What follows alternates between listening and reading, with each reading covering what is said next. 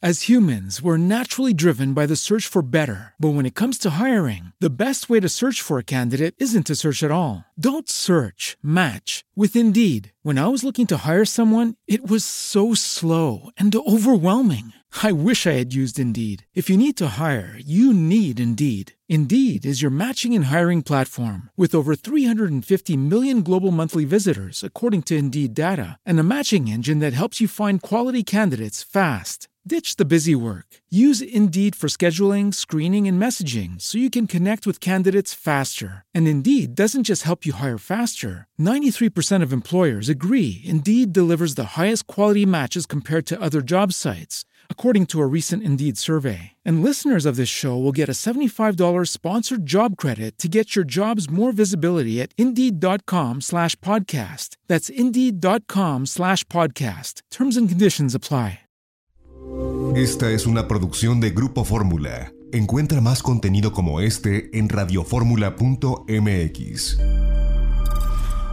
Las opiniones y promociones vertidas en este programa son responsabilidad de quien las dice.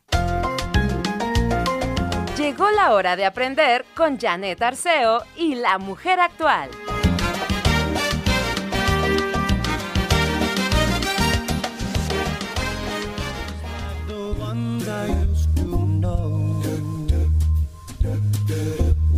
Treetops glisten and children listen to hear sleigh bells in the snow, the snow. And I am dreaming of a white Christmas with every Christmas card I write.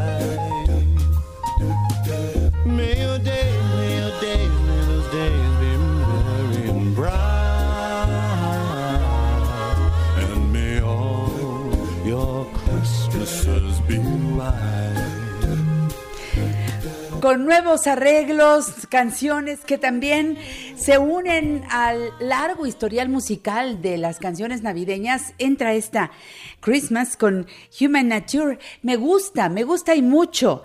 Eh, creo que puedes sumarla a tu lista de canciones que vas a poner ahora, no solamente en la Nochebuena, todo, este tiempo ya empezamos a, entrar en el sentimiento navideño. Me gusta porque el adviento es eso, es ir hacia adentro y esta música mucho nos conduce precisamente cuando enciendes la vela de adviento, ya ayer encendimos la segunda y eh, es, una reunión familiar provocada precisamente por eh, este deseo de todos ir por algo mejor cada uno de nosotros, poder encontrar en dónde están esos laditos flacos que podemos mejorar y crean que siempre se puede, siempre se puede. Yo ayer hice mi ceremonia temprano porque en la noche me fui a la cena, honor a quien honor merece.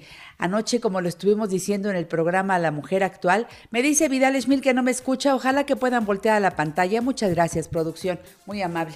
Me dice Vidal que no me escucha. Bueno, les decía yo, este, ojalá que Lalo nos pueda ayudar. Gracias, Lalito. Bueno, eh, le estaba yo hablando aquí a, mi equipo técnico.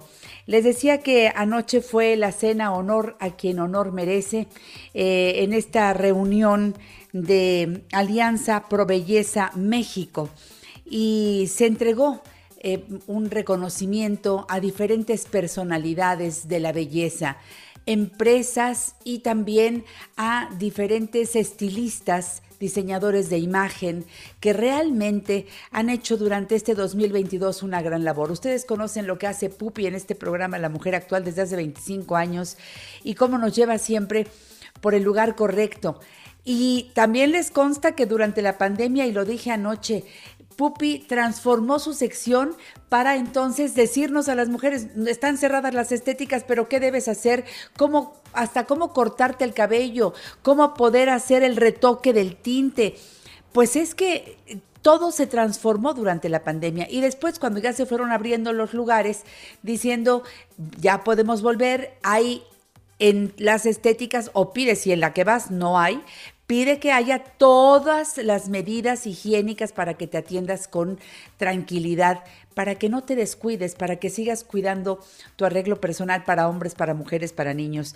Y en medio de toda esta entrega, eh, tuve el gusto de recibir esta presea eh, que me entregó Pupi personalmente y estoy muy agradecida con la Alianza Pro Belleza México. Ahí estaba Silvia Galván, ahí estaba Conchita, y bueno, este, mil personas. Y la intención era que hubiera mucha, mucha gente allá en este, en este salón, porque eh, fue una cena con causa, como cada año lo hacen, y se entregó un cheque. Más de 300 mil pesos se reunieron para apoyar a los niños con cáncer de la asociación Aquí Nadie se rinde.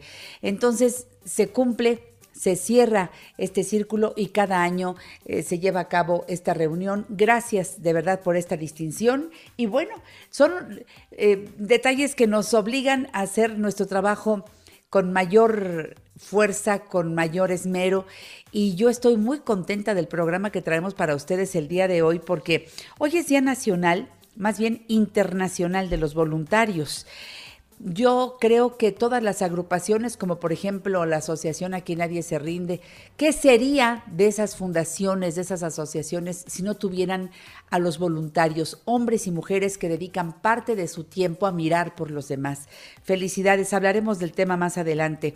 También es Día Mundial del Suelo y Día Internacional de los Clubes de Leo, dice aquí una organización sin fines de lucro a nivel mundial que tiene como finalidad incentivar a personas con edades comprendidas entre los 12 y 30 años a participar en obras de servicio social. Ven, todo, todo se une.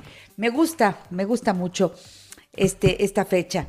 Hombre, qué pena el fallecimiento de la actriz Gina Román. El sábado pasado llegó la noticia e inmediatamente nos unimos a la pena que embarga a Gabriel y su hermana por, por, el fallecimiento de doña Gina Román, la rubia de categoría, esa mujer tan guapa, esa mujer buena actriz, encantadora.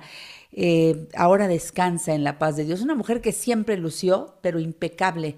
De verdad, de verdad se siente mucho que haya dejado de estar físicamente entre nosotros. Bueno, pues el programa de hoy trae sabores interesantes. ¿Les interesa? Escuchar cómo podemos prepararnos antes de darle un celular a nuestros hijos? Es lo que vamos a escuchar en un ratito más. Todo requiere de información y los papás no podemos nada más en Navidad regalarle el celular al hijo para que esté a la moda, para que esté al día con todo lo que pasa. Aguas, aguas. Es importante escuchar al experto que ya está con nosotros, Vidal Schmil, a quien abrazo con mucho cariño. Vidal, bienvenido a casa, ¿cómo estás? Muy bien, muchas gracias Janet y a todo el público, de verdad un abrazo muy cariñoso. Y sí, son acuerdos indispensables para que los menores puedan utilizar Internet de forma segura. Y hay acuerdos que tienes que establecer y hay toda una gama de elementos a cuidar. Como dices, no solamente es regalar para quedar bien o para que esté feliz o contento, diría yo, el niño o la joven o el joven y luego hay una serie de problemas de verdad serios. Yo creo que los chavos ahora te dicen, es que quiero ese regalo, tengo derecho, así lo ah. manejan ¿eh? los jóvenes y los chavos, tengo derecho a traer un celular, tengo derecho a, tener internet. A ver, ¿qué le contestas a un chavo que te habla así? Lo primero es, eh, vamos, el tono habría que bajarle un poco, porque si te dicen te exigen, a ver, espérame, no. Primer punto, un derecho es inalienable, no lo puedes quitar. Y los derechos que tiene tu hijo, o si tú me estás oyendo como mamá, papá, lo que tiene tu hijo como derecho y no se lo puedes quitar ni retirar bajo ninguna circunstancia es alimentación, vivienda, vestido, alimentación y toda la cuestión educativa y de bienestar. Salud, educación. los, los dispositivos no están entre esos derechos. ¿eh? Eso es un privilegio.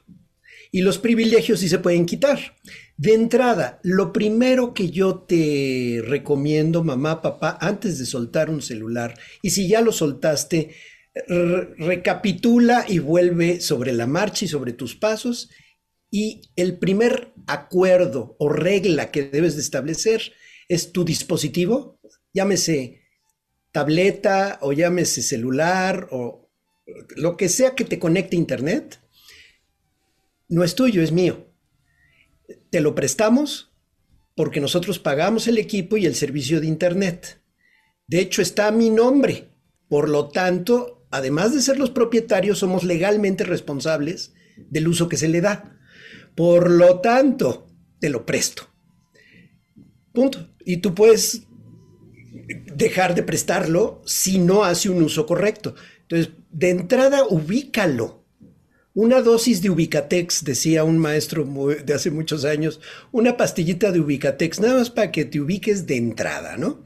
Sin pleito ni grito, simplemente es mencionarlo. Otra, siempre debemos conocer tus contraseñas de acceso. Eh, podremos solicitar revisar tu celular en cualquier aparato y cualquier aparato con conexión a Internet y qué contenidos estás intercambiando. Aquí entra el debate, Janet, y la duda generalizada de esto es una violación a su intimidad. Bueno, aquí hay una disyuntiva efectivamente entre intimidad y seguridad. Yo pongo primero la seguridad. ¿Por qué?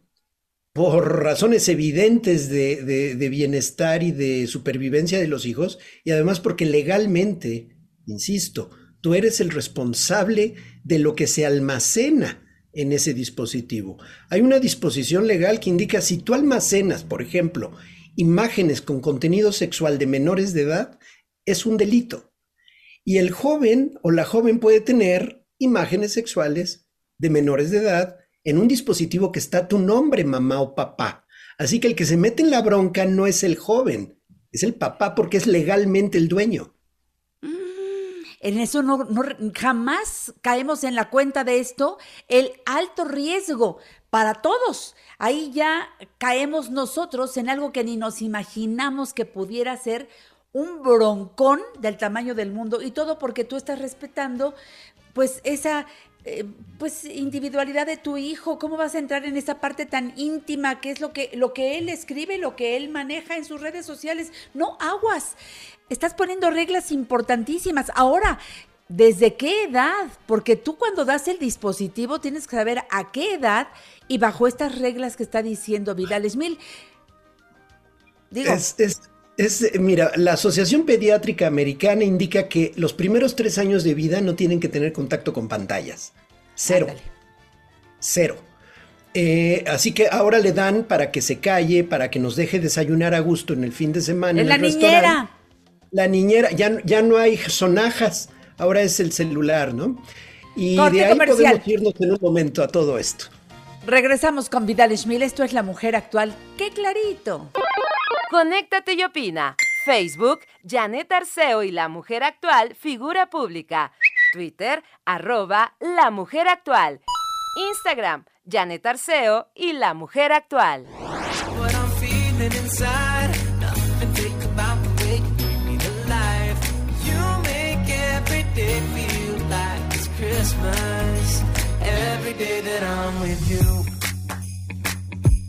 Look at the lights. Aquí te estamos regalando nueva música para que celebres en este tiempo de Adviento. Gracias por estar en esta sintonía. Soy Janet Arceo, estoy con Vidal Schmil en el arranque de este programa en vivo, en directo, para todos ustedes, hablando de, pues viene la Navidad, vienen Reyes Magos y los chavos, pues claro, lo que quieren es o tener nuevo celular o tener su primer celular, lo piden desde los niños. Ya nos decía Vidal Schmil en este tipo de acuerdos que tenemos que hacer. Lo primero que nos dijo fue, el celular no es de ellos, es un privilegio, es un privilegio que tienen los chavos y los privilegios se ganan, ¿eh? Se ganan y se pierden. Por otro lado, nos dijo Vidal Schmil, el, el, celular está a tu nombre. Entonces, todo la información que aparezca en ese celular que está usando el chavo, si tú no tienes las claves, si tú no tienes acceso a esa información, la responsabilidad es absolutamente tuya porque el, celular está a tu nombre. Nos quedamos también, vamos a seguir con los acuerdos, pero le preguntaba yo a Vidal respecto a las edades, porque ya cuando el chavito pide celular, ya podemos hablar con él y decirle, no estás en edad, o a ver, o a ver, Vidal, dijiste de 0 a 3 años no lo necesitan.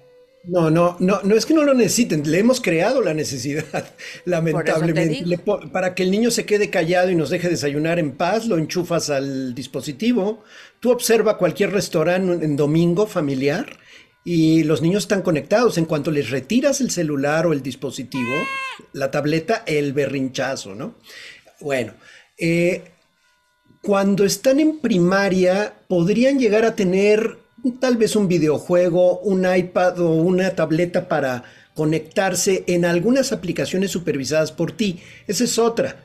Una regla y un acuerdo fundamental es a este dispositivo no le puedes instalar ninguna aplicación que yo no te autorice. Esa es otra. Tú no puedes bajar aplicaciones que ya bajaste TikTok falsificando tu, edad o que ya tienes una cuenta de tal, no puedes. Y ya siendo adolescentes menos. A ver, a lo que voy es, eh, más o menos en primaria, vamos a poner edad de primaria, entre los 7 y los 10, 11 años, podría llegar a necesitarlo para algunas cuestiones de salida, de entrada, pero no para ir a la escuela, ¿eh? Perdóname, si hay una emergencia, la escuela llama por teléfono a los papás. ¿Para qué quiere? La mamá quiere saber si está yendo al baño o no. Perdón lo irónico, pero es que es ridículamente absurdo esa ansiedad de los papás porque su hijo esté conectado. Tal vez, tal vez a la salida para ponerse de acuerdo en algo, vale, pero entonces lo puede usar solamente fuera del colegio. Hay escuelas que no autorizan el uso de celulares, hay otras que lo exigen, no el de celulares, pero sí tabletas para fines académicos. Bueno, solamente la regla es exclusivamente, exclusivamente lo vas a usar para fines académicos. Fuera de la casa, ya en la casa podrás usarlo y un tiempo, eso es otra. Establece un tiempo claro. No digas, ya usaste mucho el celular, no. No digas mucho, poco, es muy ambiguo. Tienes derecho a una hora y media al día, en la tarde, para fines de juego y de conexión con alguien.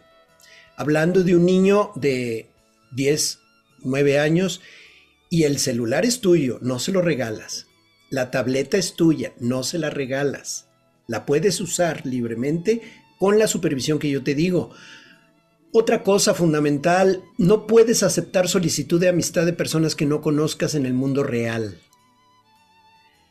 Si no conoces a la persona, esa persona puede ser alguien que tú crees que es y no es. Puede inventar la edad, foto de perfil decir que es un niño y puede ser un depredador sexual. ¿eh? La policía cibernética no me dejará mentir al respecto. Es realmente un problema. No almacenarás en tus dispositivos, y esto para el adolescente, por favor, no almacenarás tus nombres de usuario, ni contraseñas, ni ningún otro dato personal sensible. Tu dirección, en qué escuela vas. Es que estamos publicando nuestra vida.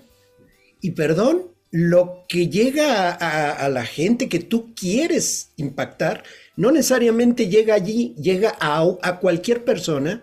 Y hay mucho criminal y loco. Eh, eh, gente de verdad que está en otra, en otra dimensión moral que de verdad puede hacer mucho daño. Esto no es un discurso antitecnología, es un discurso contra la falta de moderación en el uso de la tecnología. Eso es una gran diferencia y qué bueno que lo aclaras, porque eh, eh, todo esto eh, llega al punto en que, a ver, es tu seguridad. Cuando tú le hablas a tus hijos así, es que estoy cuidando tu seguridad, nuestra seguridad, y por eso hay cosas que no debes publicar. A ver, el adolescente, acuérdate de las Is del adolescente. Una I del adolescente, en broma digo que son las Is, una de ellas es se sienten infalibles, que ellos no se equivocan. A mí no me Se sienten invencibles, que a ellos no les va a pasar nada. ¿No? Eh, infalibles, no se equivocan, y la más peligrosa de las Is, se creen infértiles. Pero bueno, perdón, ese era Sí, por eso hay tantos embarazos este, de adolescentes. Sí, no, qué bueno que lo mencionas. Aguas, porque sí pasa, por favor, hablemos sí, A mí no me va a pasar, dice el joven o la joven. A ver, no podrás utilizar Internet para lastimar o molestar a nadie. En el momento que tú lastimes o molestes a alguien utilizando o reenvíes, aunque no lo hayas generado tú, pero le des clic para reenviar una información negativa sobre alguien, pierdes el privilegio, no el derecho, el privilegio, el privilegio de que te preste el celular. Y no podrá ser utilizado para transmitir ningún contenido, ya sea texto, imágenes o de cualquier forma, un GIF, lo que sea, que pueda dañarte o dañar a otras personas. Eh, eh, hay una frase muy concreta al respecto. Si algo no se lo dirías de frente a, una persona, no lo publiques en Internet. De acuerdo. Si no se lo dirías de frente, no lo publiques. Y, y pregúntate, ¿esto aporta, apoya, estás seguro de que es verdad antes de dar clic? Y una cosa fundamental, los dispositivos deben de estar en un cajón guardados durante la noche. Retiras los dispositivos para que el joven, la joven, sobre todo los adolescentes que tienen un problema de sueño biológicamente programado, los jóvenes no pueden dormirse temprano. El adolescente, por cuestiones hormonales y por distintos neurotransmisores, no pueden conciliar el sueño temprano.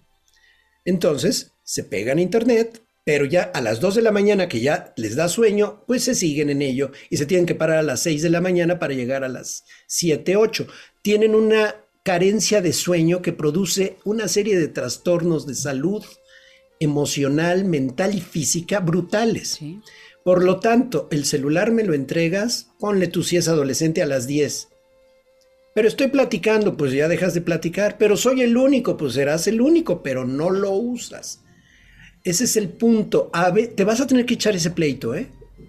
Es que no quiere, pues si no es de que quiera, eres el dueño del asunto. Ya tengo 18, esa es otra. Ya tengo 18 y ya soy mayor de edad. Bueno, vale, entonces cómprate tu celular y paga tú tu cuenta. Si eres tan adulto, llégale. Y verás que en ese momento, pues ya la cosa cambia, la perspectiva cambia. Ejerce tu derecho como mamá o papá en este aspecto específico, porque ese sí es tu derecho a educar a tu hijo, aunque sea mayor de edad, porque vive en tu casa. Y, tú qué bueno que dices eso. Aparte que digas esa, esta palabra educar, que hay que subrayarla, porque no es que no lo haga en su celular. Un chavo que está consciente de las cosas, tampoco lo hace en el celular de otro. ¿Por qué? Porque tiene ya un patrón muy claro de las cosas que deben hacerse y las que no deben hacerse. Vidal Schmil. Tal cual. Y mira, eh, un regalo que le doy a la gente en escuelaparapadres.com, en el sitio escuelaparapadres.com, a la entrada viene la misión, viene una, una difusión de la misión de la Escuela para Padres, pero abajo hay acuerdos indispensables para que los menores puedan utilizar Internet de forma segura y dos documentos descargables.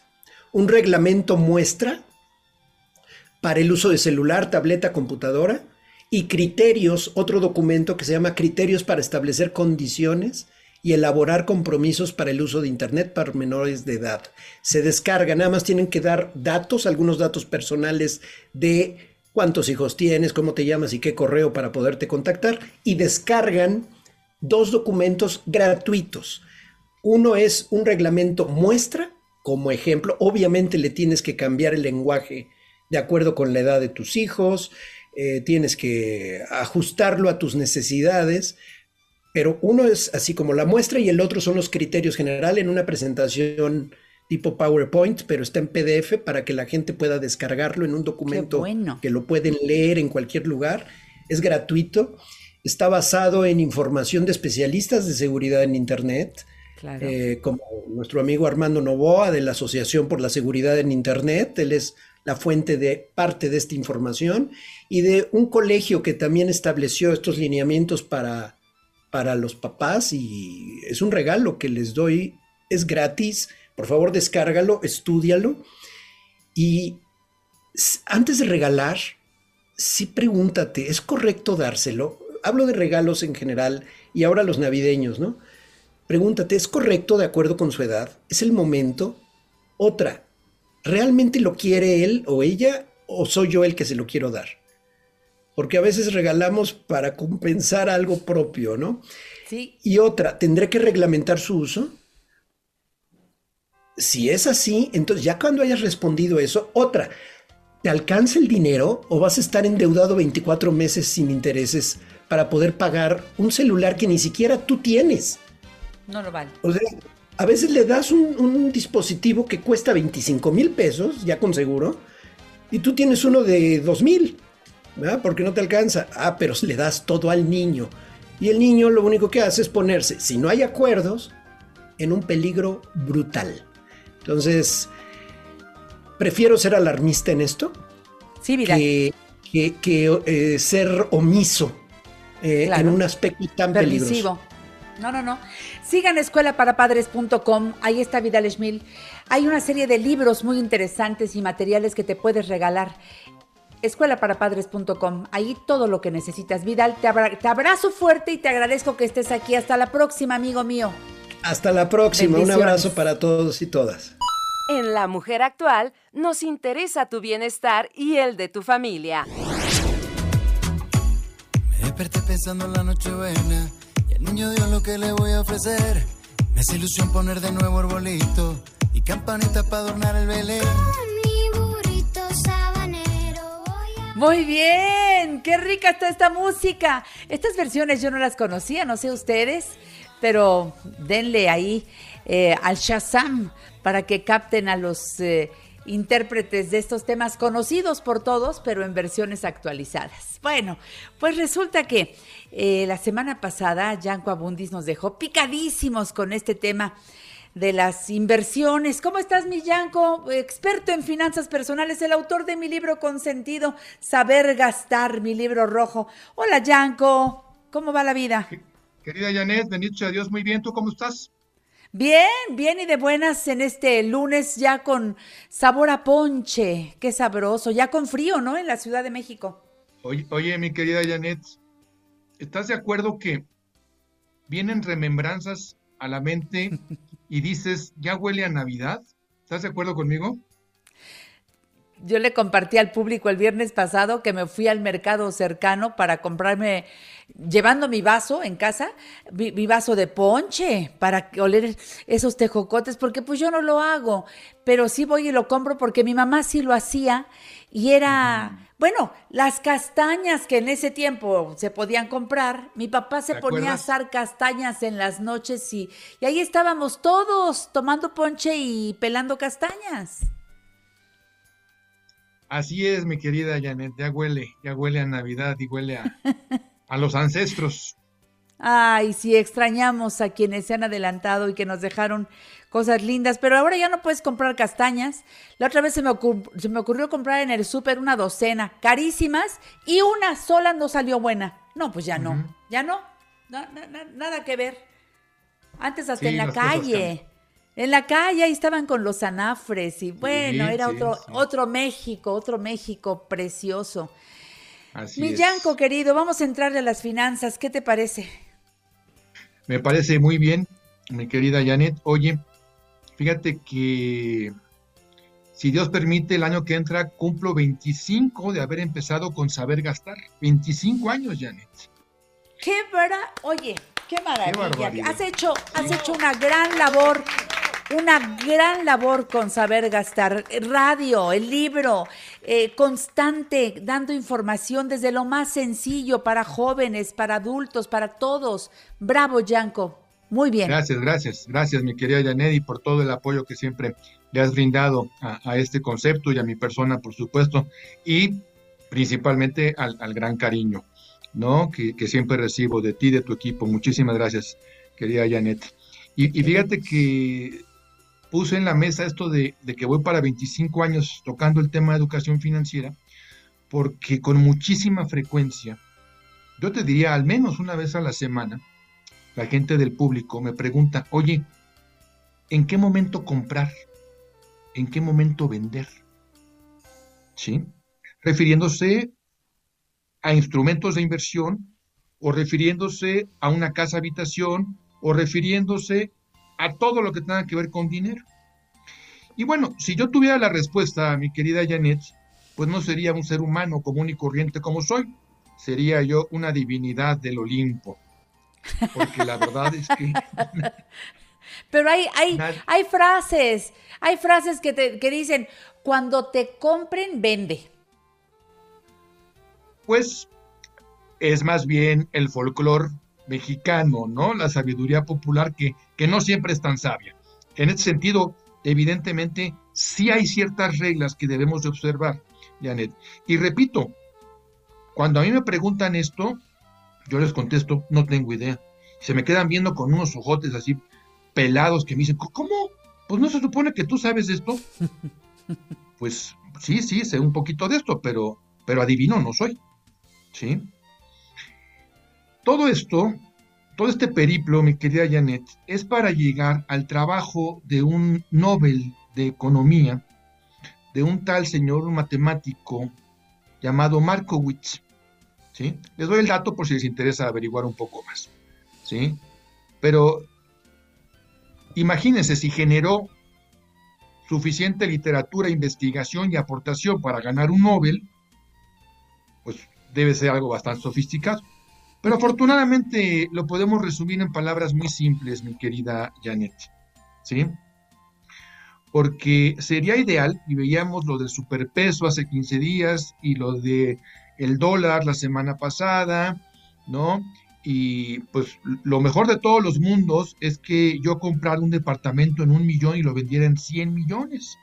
¿Sí? Eh, a, una semana de distancia, ¿no? Sí, sí. Lo mejor del mundo es que yo comprara el dólar en 15 pesos y el siguiente lunes está en 38, ¿no? Y entonces, bueno, ya es súper negocio, ya todos somos ricos, ¿no?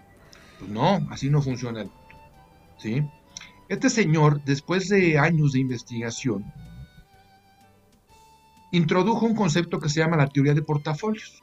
Repito, es un, es un tema bastante complejo, pero en palabras de saber gastar es muy simple, mi querida Janet compra diario. Fíjate, compra así de sencillo. diario. Claro, claro, compra diario. ¿Sí? ¿Por qué? Porque hoy vas a encontrar la calabaza en 8.50, mañana en 8.40, pasado mañana en 9, el viernes en 9.50, el siguiente lunes en 7.20. Sube, baja, baja, sube, sube, baja, baja, sube, como todo lo que tiene que ver con la economía y con las finanzas, evidentemente. Y en el largo plazo, mi querida Janet, lo que sucede con esto es que tú vas a tirar, imagínense, todos conocemos lo que es un electrocardiograma, ¿no? Y por cierto, un llamado a la gente a que se haga un estudio de vez en cuando, nada más por prevención, ¿no? Pero bueno, nos queda clarísimo a, a todos, lo hayamos practicado, ¿no? Lo que es un electrocardiograma que son puras gráficas que suben, bajan, suben, bajan, suben, bajan. Esa es la teoría de portafolios, mi querida Janet. Los precios suben, los precios bajan, los precios suben, los precios bajan, los precios bajan, bajan, bajan, bajan, suben, suben, suben, suben, suben, suben, suben, bajan, bajan, bajan. Y entonces, si me permites, voy a, rayar el electrocardiograma y voy a poner una raya, literal, a rayar, una raya en medio. Y entonces, los picos que están hacia arriba, los voy a bajar. Y los que están hacia abajo, los voy a subir. Y los aplano. Ya estoy muy matemático hoy, mi querida Janet. Pero creo que la explicación es muy clara. Los picos altos los bajo y los picos bajos los subo. ¿Sí? Bueno, e, esto que estoy diciendo en palabras bien silvestres, esto fue lo que le dio el Nobel de Economía al señor Markovich. ¿Sí? ¿Qué es lo que quiere decir esto de la teoría de portafolios? Nadie sabe cuánto va a costar el dólar el próximo viernes. Bueno, hoy en la tarde, en cuánto va a cerrar. Nadie sabe si la bolsa de valores mexicana o, Wall Street en, Nueva York o Shenzhen o la que quieras del mundo entero, ¿sí?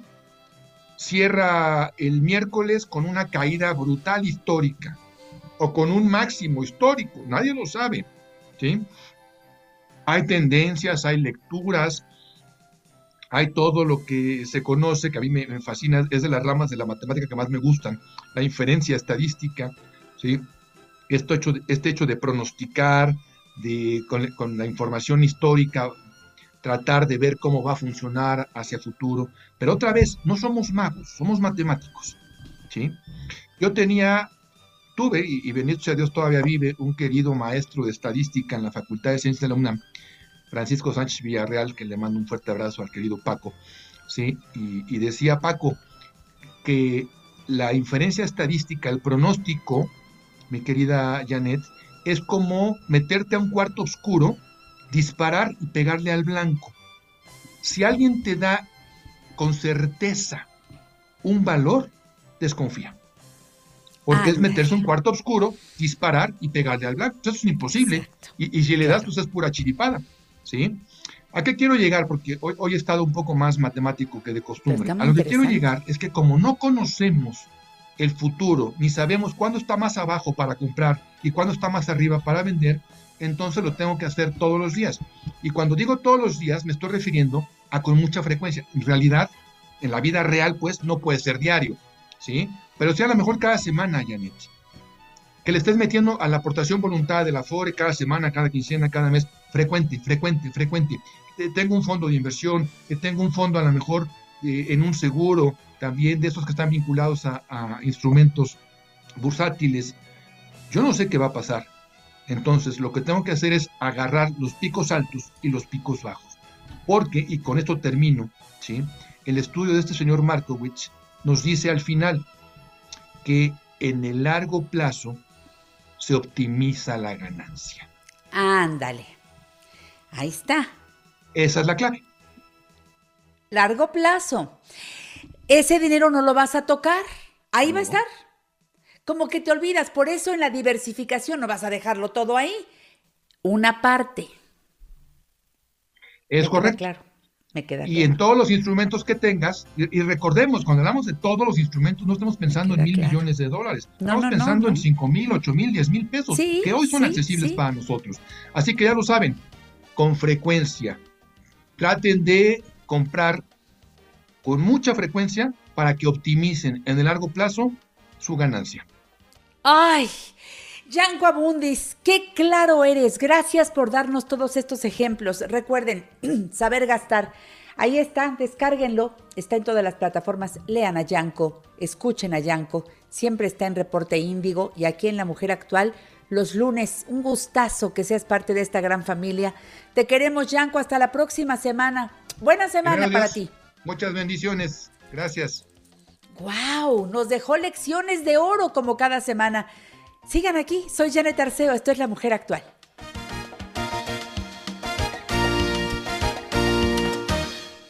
Dale clic a nuestra página en Facebook, Janet Arceo y La Mujer Actual, figura pública, y entérate de todo lo que pasa antes, durante y después del programa.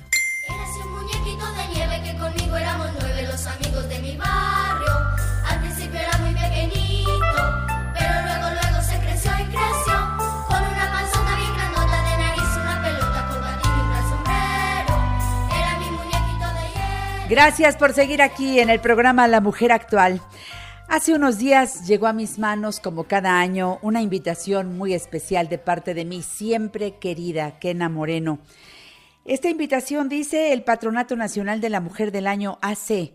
Al cumplir 62 años de reconocer a distinguidas mexicanas, se complace en invitar a la ceremonia en honor de Silvia Cherem este año. Silvia Cherem, la mujer del año 2022. Esto será hoy por la tarde en el Museo Nacional de Antropología, como siempre. Y no pude hacer más que, de verdad, esta mañana, antes de que reciba esta importante presea mi amiga Silvia Cherem, llamarle por teléfono y decirle lo contenta que estoy desde aquí a la distancia, amiga, te abrazo. Silvia, qué alegría que seas nombrada la mujer del año esta tarde. ¿Cómo estás? Bien, querida Janet, muy feliz de estar con eh, toda la gente que te sigue, contigo, que siempre has apoyado cada uno de mis libros, que has estado cerca. Me siento muy, muy, muy contenta de que seas tú quien esté dando esta noticia. Soy muy feliz y de verdad desde aquí abrazo al patronato porque escogieron a una mujer extraordinaria y perdóname que lo diga Silvia, porque eres una magnífica periodista, eres una gran escritora, una mujer que se apasiona con todo lo que hace. Tú eres una mujer de excelencia, una mujer creativa y deja que diga también que eres una mujer generosa, porque tú asumes con compromiso todo lo que decides emprender. Eres profesionista, eres líder, eres esposa, eres hija, eres madre, eres abuela, eres hermana. Y sabes qué, déjame decir algo que ese sí me compete, eres amiga. Quienes te conocemos, de verdad, hemos logrado hasta cierto punto alcanzar tu alma, porque tú también lo haces con nosotros. Tú no vienes a una entrevista, tú siempre vienes a platicar de corazón a corazón. Eso lo has hecho por la pasión de tus profesiones que abrazas con tanto amor. Silvia, ¿en qué momento de tu vida llega esta noticia? ¿Qué, ¿Quién te da la noticia? ¿Qué sentiste? Platícame, por favor. Mira, eh, fue una sorpresa absoluta.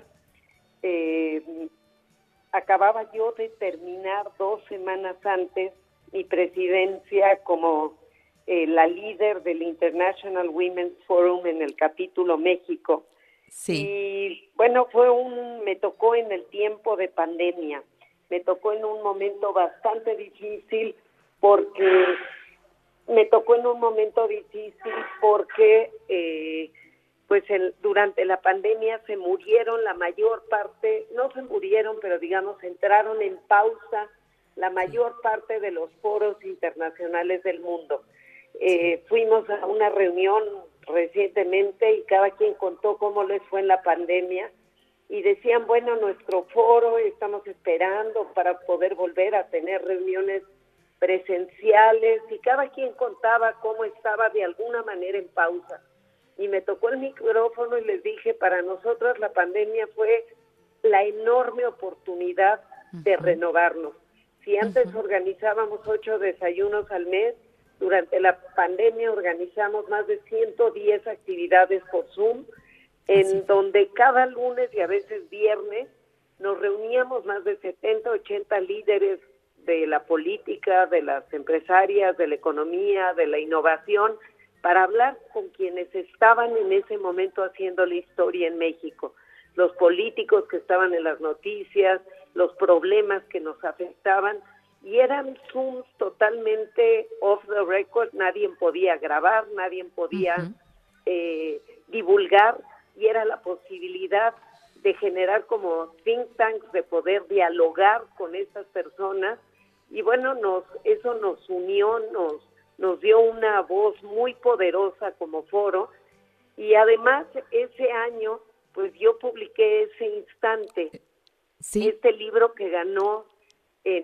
a nivel internacional como el libro más inspirador del año, con las crónicas de los seis sobrevivientes de situaciones determinantes, trágicas. Y bueno, pues pude hacer muchas cosas, muy activa, muy entrona, muy, muy propositiva en estos últimos dos años.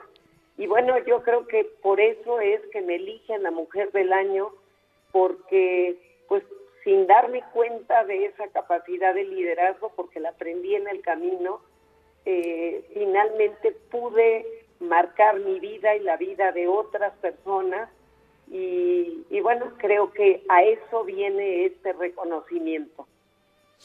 Yo creo que a eso y a mucho más, porque tus entrevistas profundas con escritores, con artistas plásticos, con personalidades de la cultura, son referente en la historia de nuestro país, mi querida Silvia Cherem, y, has, has, escrito tanto y has entrado en el alma de tantos grandes que verdaderamente tu, tu historia es, es grande, no es, no es solamente lo que has hecho en los últimos tiempos, por eso hablaba de tu creatividad, tú siempre le encuentras el otro lado eh, a, lo que haces y, de verdad tienes más de 10 libros eh, y, todos eh, han alcanzado un nivel importante, muy importante. Leer a Silvia Cherem es necesario, yo siempre lo digo, para todos nosotros.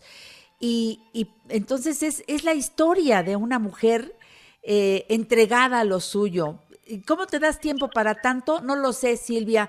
Las mujeres sé que somos, tenemos algo especial, pero tú me dejas tareas importantes para lograr hacer tantito de lo mucho que tú haces.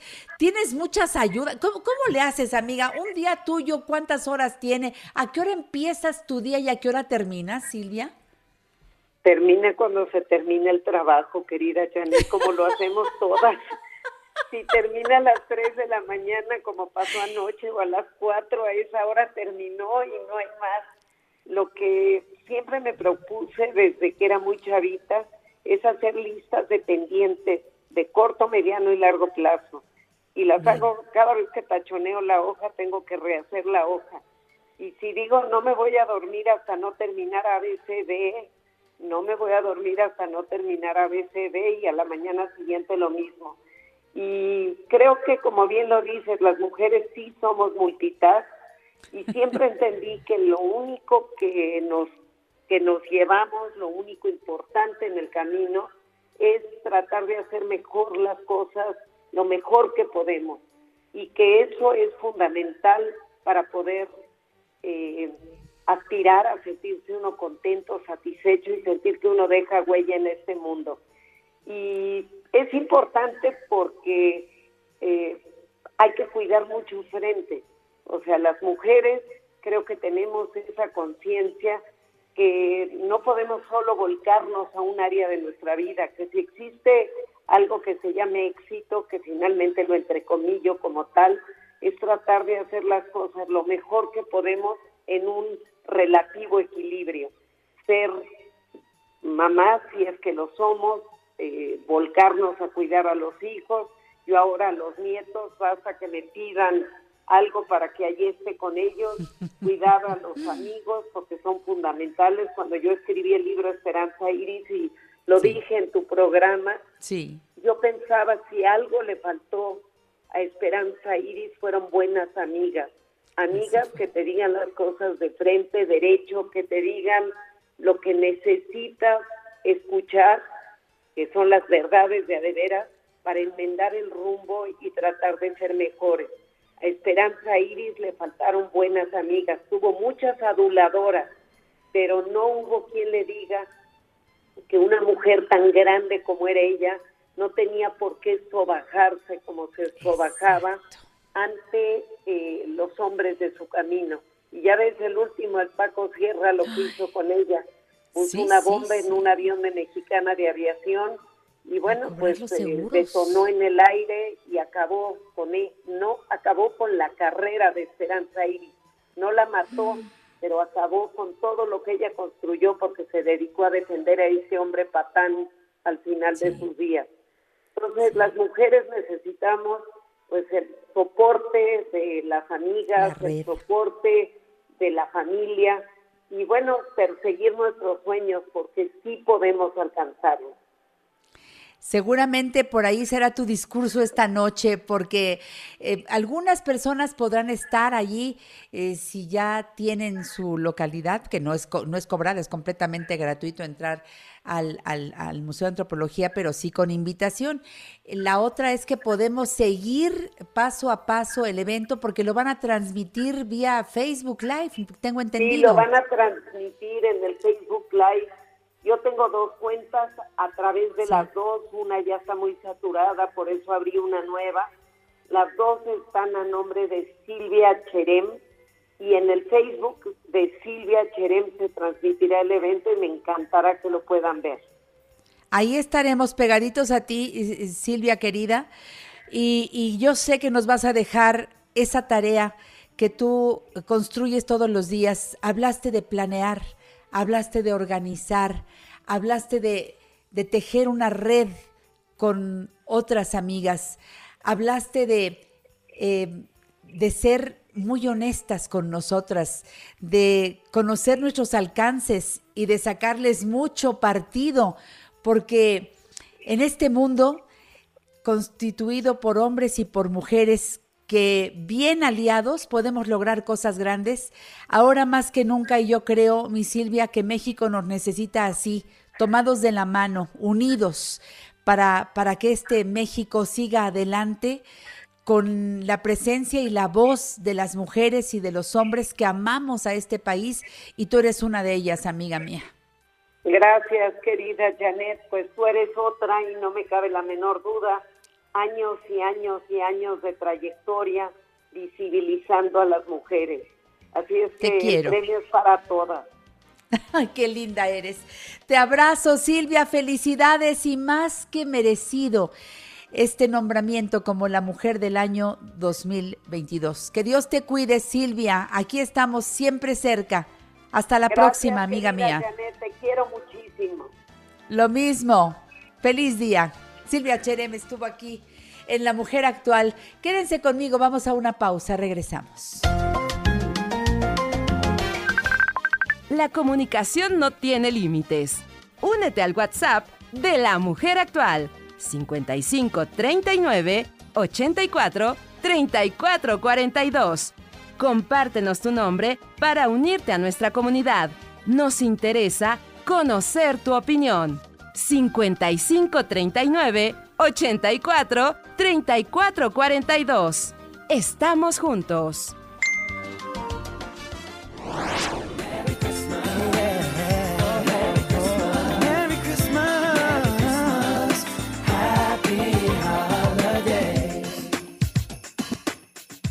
Qué bueno que están con nosotros en La Mujer Actual porque hoy es día de recibir al César de la tecnología. Aquí está César Acosta Nativitas, licenciado en comunicación, experto en tecnología. Mi querido César, bienvenido a casa. ¿Cómo estás? ¿Qué ha habido de nuevo? Hola Janet, muchísimas gracias. Buenos días. Todo acá con la emoción mundialista, todo lo que da, ¿no? claro, porque todavía tendremos más y más de, del fútbol. Y bueno, me decías tú que la tecnología ha sido la gran diferencia. Pues sí, pues los primeros mundiales era otra cosa, diferente a lo que se maneja ahora. Tú eres muy joven, pero pues antes la cuestión, pues ahí nos poníamos nada más, había tres canales y en donde podías ver todo aquello que siempre nos parecía fabuloso, pero ahora yo me sorprendo de todo lo que puede uno seguir el paso a paso del mundial como de otras muchas cosas, ¿no? ¿Qué nos quieres compartir hoy?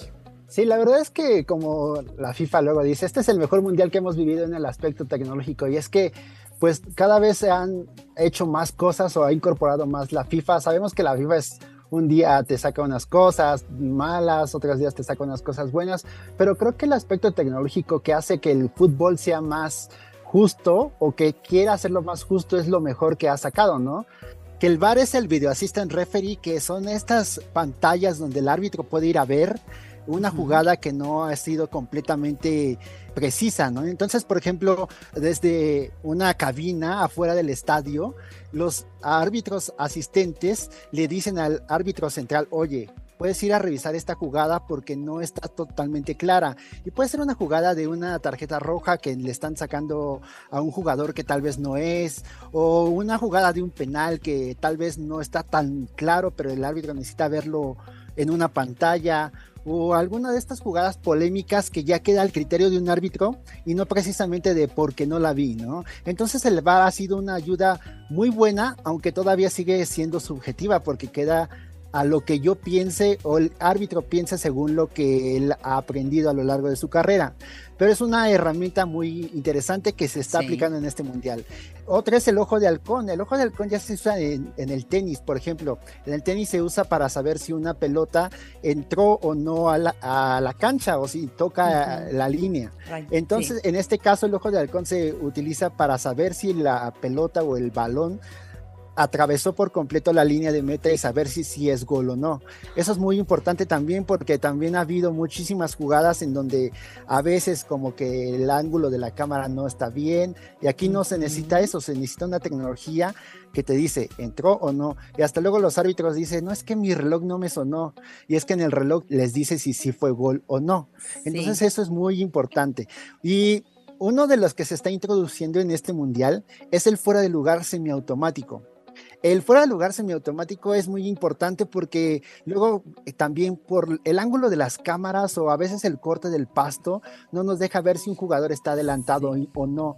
Pero ahora está viendo muchísima polémica. Todos vimos el primer partido del Mundial a lo mejor o la mayoría y hubo una jugada que le quitaron a Ener Valencia, el jugador ecuatoriano, por fuera de lugar y todos decían, pero ¿por qué fuera de lugar? No, no se ve que ha adelantado, no se ve su mano, pues está como ahí rozando con el cuerpo del catarí y no, el fuera de lugar semiautomático.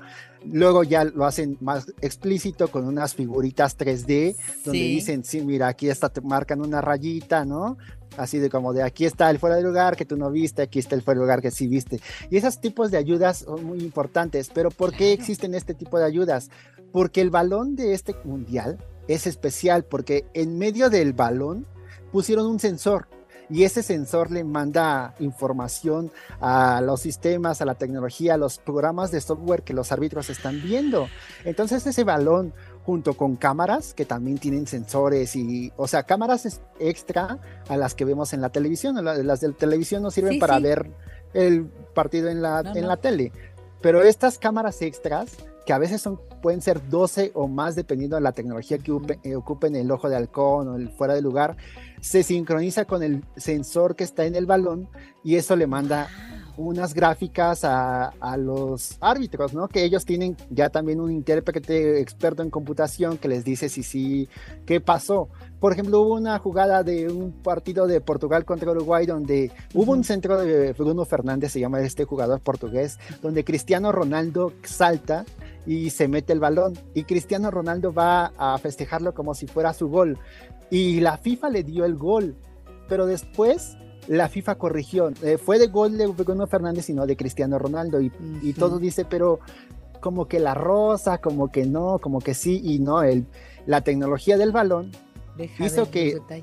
Ajá, por ejemplo, en este caso, la tecnología del balón, cuando uno lo patea, este balón del mundial, cuando uno lo patea, ejerce fuerza externa, ¿no?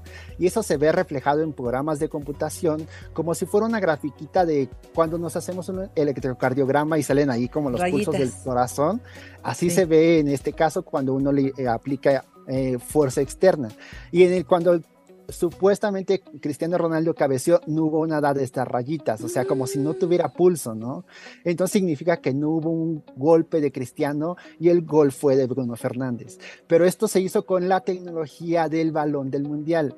Entonces te preguntarás, Janet, eh, si yo compro uno de estos balones, que no es el balón que nos ven afuera del metro, por favor, digan no la piratería, no, un balón oficial, ¿no? uno que nos ven en una tienda oficial que diga que cuesta caro. que cuestan caros. ¿Trae estos sensores? Y la respuesta es que no. no. No, los trae porque solo son los balones del mundial. Y si sí los trajera, veamos, hay que pensar claramente. Lo compro y trae el sensor ¿Y a, mí de qué me sirve? No, no me sirve nada, porque mi portería que yo improvisé con dos chamarras ahí, dos playeras, no tiene la tecnología para saber si cruzó o no. Eh, no voy a usar el fuera de lugar semiautomático porque no hay sensores que me dicen dónde está el balón, dónde están los jugadores. Eso, falta el resto del equipo. Tienes el balón con tecnología, pero te falta el resto del equipo tecnológico para que te diera resultado. Y además, pues para los golecitos que jugamos ahí en el pasto o en el jardín cerca de la casa, pues no vale la pena. ¿Cuánto costará un balón de estos? Todo lo que se invierte en tecnología, pero la verdad es que tiene razón de ser, ¿no? Sí, sí, sí. No, el balón está en más de 2.500 pesos, ¿no? Como las playeras también, más de 2.000 eh, pesos, ¿no? Porque también en las playeras es otra tecnología.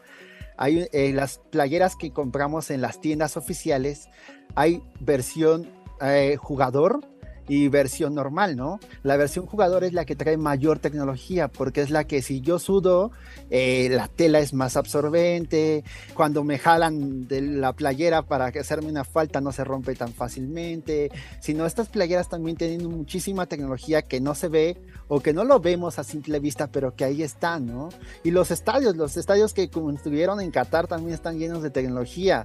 Todos los estadios tienen aire acondicionado para que, a pesar de que esté en, invierno, hay un montón de, cosas que necesitan los jugadores aclimatarse y los aficionados también. Entonces, la verdad es que la tecnología en este mundial, en cuanto a cómo se maneja dentro del campo, es muy importante. Ahí tenemos. La verdad es que interesante. Bueno, y además lo que menos tienen de problema allá en Qatar, pues es un problema económico. Al contrario, si algo sobra ahí, es el dinero y se nota. Y el dinero bien aplicado, pues da estos resultados. Pero pues eso, eso acá para, para el fútbol de barrio, pues como que son nada, pues aquí todo es sencillito y lo manejamos todo a, como estamos acostumbrados y a como podemos, ¿no? Digo, este, eh, hay que tener mucho dinero, pero además también mucha experiencia. Tú dijiste algo muy importante, es tener el dinero para la tecnología y a los expertos que son los que asesoran a quienes están en el campo. Y esos son expertos en tecnología. Sí, sí, como decíamos, son árbitros que son gafete FIFA, es decir, lo máximo estándar disponible, y además los expertos computacionales que pueden interpretar esas gráficas que decíamos entre qué pasó, si sí tocó el balón o no. Entonces, la verdad es que, pues sí, es un conjunto de mucho dinero, porque hemos visto que, por ejemplo, el VAR no se ha aplicado en, en la CONCACAF, o sea, en el área, o en la Liga de Expansión, que es la segunda división, no hay el dinero. Entonces, se los van a dejar muy mal acostumbrados los de Qatar, porque pues ya vas a querer que todo se haga así, pero pues habría que producir lo que producen allá. Allá se dedican a hacer dinero, allá no hay problema. Es el negocio. Es el negocio, qué bárbaros. Pues yo creo que todo esto ha sido muy interesante porque tú que eres un experto en tecnología, has destacado estos puntos para que estemos enterados. Creo que es el paquete que sigue para el siguiente mundial donde tendrá que haber esta tecnología más lo que se sume en los próximos cuatro años. A ver qué vemos. Ojalá que sea para que el fútbol sea más justo, ¿no? Claro, que todas las justas eh, deportivas en este caso, pues sí, eh, para, que, para que no se vayan con que me pareció que, no, no, no, aquí está la constancia, la tecnología me ayudó a llegar al punto. Mi César, ¿sabes todo lo que pienso de ti? Que me encanta que vengas al programa. Gracias. Por cierto, ¿cómo te siguen en redes sociales? Arroba César Acosta MX en YouTube, en Instagram, en Twitter, en Facebook, en donde sea. Pero aquí es el César de la tecnología. Te queremos, César. Gracias. Un beso a la familia. Hasta la próxima. Muchas gracias. Hasta luego. Cariño para ti. Volvemos. En La Mujer Actual, damos positivo a la prueba de saber escuchar. Comunícate con nosotros 55 51 66 3405 y 800 800 1470. Ya estamos en Navidad, todos vamos a bailar. Ya estamos en Navidad, tenemos que festejar. Que ya nació el niñito muy pequeñito, qué lindo está, con su papito y mamita. Seguimos aquí en La Mujer Actual y yo quiero... Aparte de agradecer a mi equipo de producción que todos los días nos da muestras de su empeño eh, y agradecer a mis operadores. Gracias Lalo, gracias Jorge, que están con nosotros como todos los días haciendo su trabajo con mucha responsabilidad y cariño. Quiero eh, eh, decirles que hoy es Día Internacional de los Voluntarios y para mí es muy importante que abordemos el tema. Es una fecha que busca resaltar la importante labor que realizan todas aquellas personas que deciden de forma desinteresada prestar sus servicios, sus capacidades en bien de los demás, son capaces de mirar por los demás. Y yo tengo mucha alegría de recibir a mi amiga desde hace muchos años, Sara Orellana, es consultora en responsabilidad social y sustentabilidad, es voluntaria de corazón.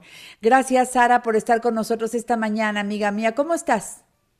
Hola, Janet. Mil gracias por la invitación, antes que nada, y todo muy bien para festejar a los voluntarios. Eso. Y tú me estás presentando a la invitada de hoy. Tú y yo estábamos platicando en el club la otra vez de la importancia de resaltar su labor. Y me dijiste, no vamos a tener mejor invitada que Marcela Cristo. Y, y Marcela es, una mujer muy interesante. Fíjense, es mercadóloga con maestría en responsabilidad social. Ella es socia fundadora de Impacto Positivo, consultoría sostenible. Cuenta con más de 20 años de experiencia en responsabilidad social corporativa, comunicaciones y fundaciones corporativas, miembro del Consejo de Responsabilidad Social de la Facultad de la Universidad Anáhuac, consejera del Centro Regional para el Sector Privado de las Naciones Unidas. Marcela, bienvenida a casa. Qué gusto saludarte este día. ¿Cómo estás? Hola Janet, muchas, muchas gracias por la invitación y súper contenta de estar hoy aquí platicando contigo y con Sara y sobre todo para celebrar a los voluntarios, porque hoy es un día para celebrarlos. ¿Cómo, cómo definirías a una persona que, pues a lo mejor empieza teniendo otras actividades, pero decide dedicar parte de su tiempo eh, sin cobrar un solo centavo a una fundación, a, no sé, algo que le mueve aquí adentro y dice, voy, voy a preguntar si necesitan a alguien, yo puedo ser esa persona, porque no es un trabajo de, de, de, personas adultas mayores que ya no tienen nada que hacer. Ojalá que rompamos también ese esquema, ¿no? Claro que sí, Janet. No, primero que nada, pues el voluntario es aquella persona que de manera libre y desinteresada dona su tiempo, su trabajo y su energía para apoyar a distintas causas. Y, creo que qué mejor muestra de lo que es el trabajo voluntario que los mexicanos yo no conozco a, otro país o, al menos no me ha tocado vivir siempre que ha habido alguna cosa donde necesitan nuestra ayuda, llámese como los terremotos o, las cosas que hemos vivido como país. Los primeros que salimos a la calle son los mexicanos. Estamos muy acostumbrados, sin embargo, como que no lo vemos como algo formal, lo vemos como, ah, bueno, hay que ayudar y lo hacemos. Eh, sin embargo, quería, por ejemplo, comentarte la importancia que tiene esto, porque no nada más es que tú dones tu tiempo de manera desinteresada, tiene muchísimos beneficios el ser voluntario. Y la primera es que eh, mejora tu salud física y mental porque dejas de centrarte en ti y te ocupas en apoyar o ayudar a alguien más.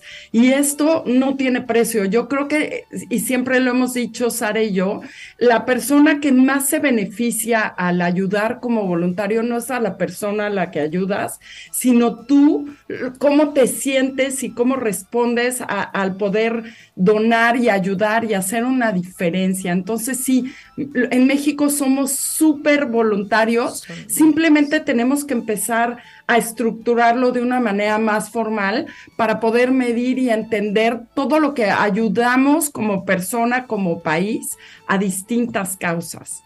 Yo decía hace un momento que a veces se ve al grupo de voluntarias, casi siempre mujeres, aunque también hay muchos hombres, y eso lo aplaudo, eh, y son personas mayores, pero con todas las que he platicado, Sara, me dicen, yo empecé desde chica a ser voluntaria, no empecé ahora, lo he sido siempre. Mis papás me llevaban de niña a tal lugar o la escuela donde yo estudiaba, nos enseñaron a ir a visitar a tales asilos, a tales lugares, etcétera, etcétera, etcétera.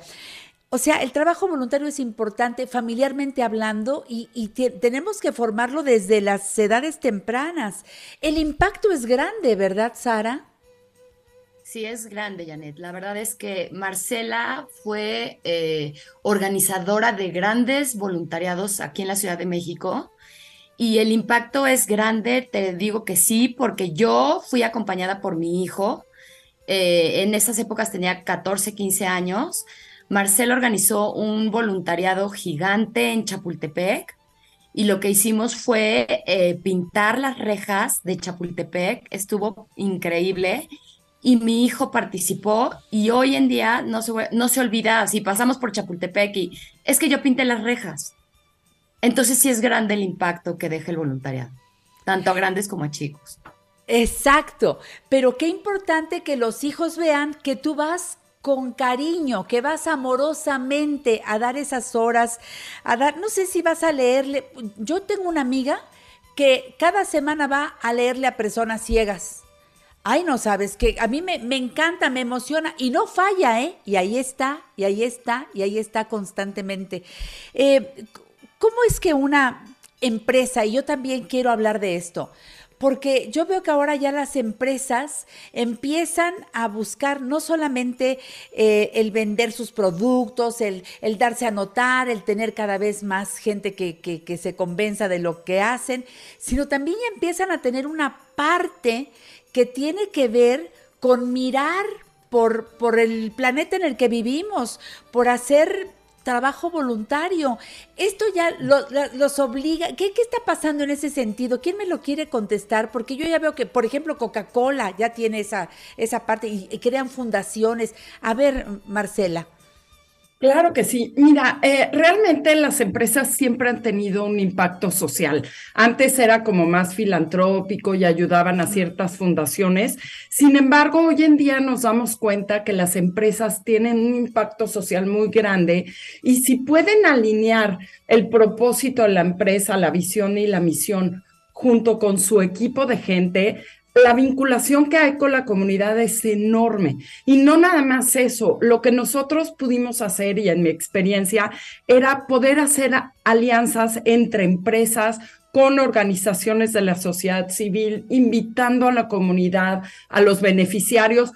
Ah, yo tuve eh, eh, la fortuna de, de impulsar voluntariados que movíamos 250 mil participaciones voluntarias por año solo en México.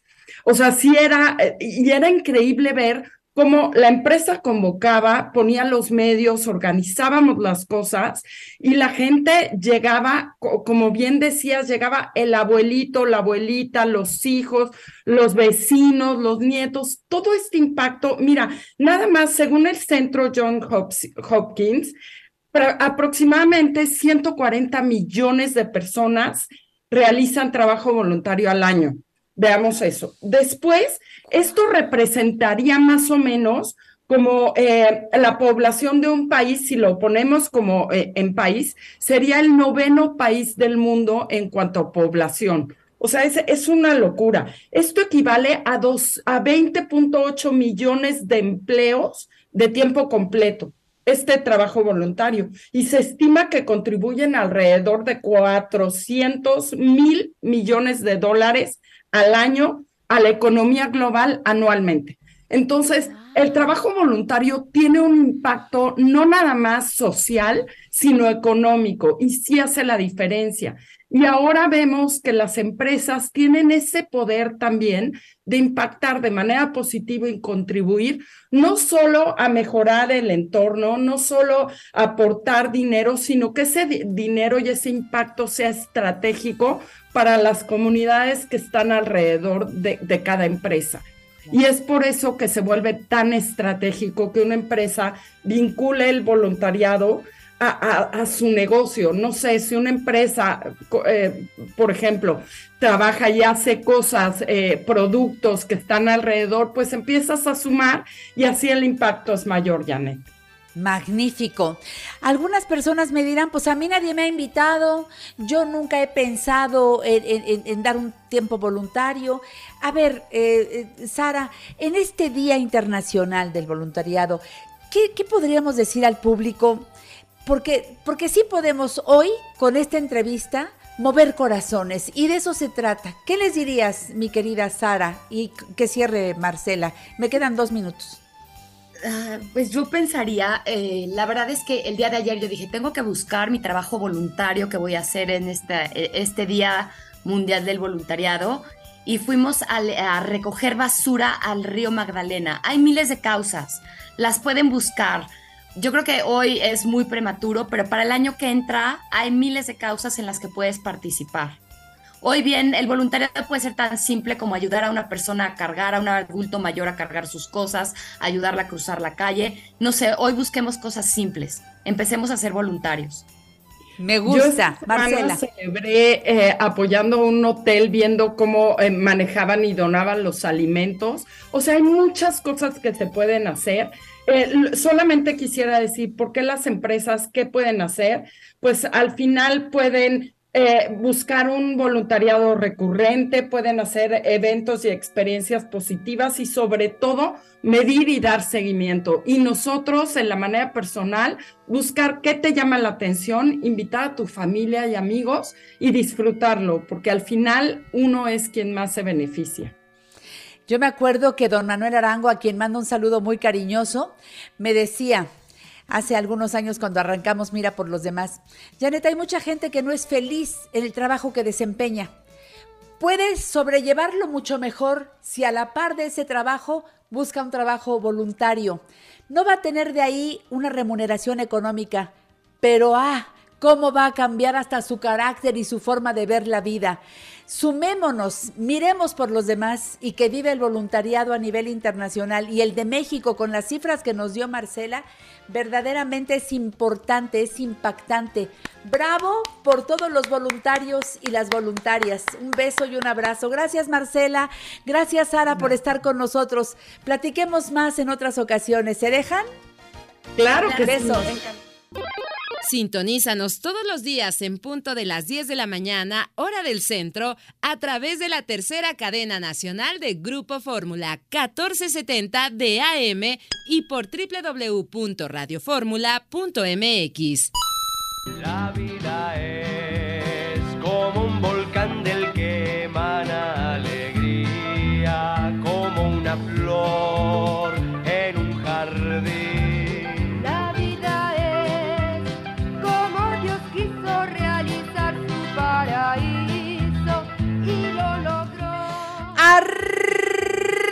corazones, señoras y señores. Hoy en La Mujer Actual, el siempre encantador, el siempre atractivo, porque sí, todo lo que dice y lo que hace atrae a mucha gente que el teatro, que los programas de televisión, sus participaciones aquí en la radio.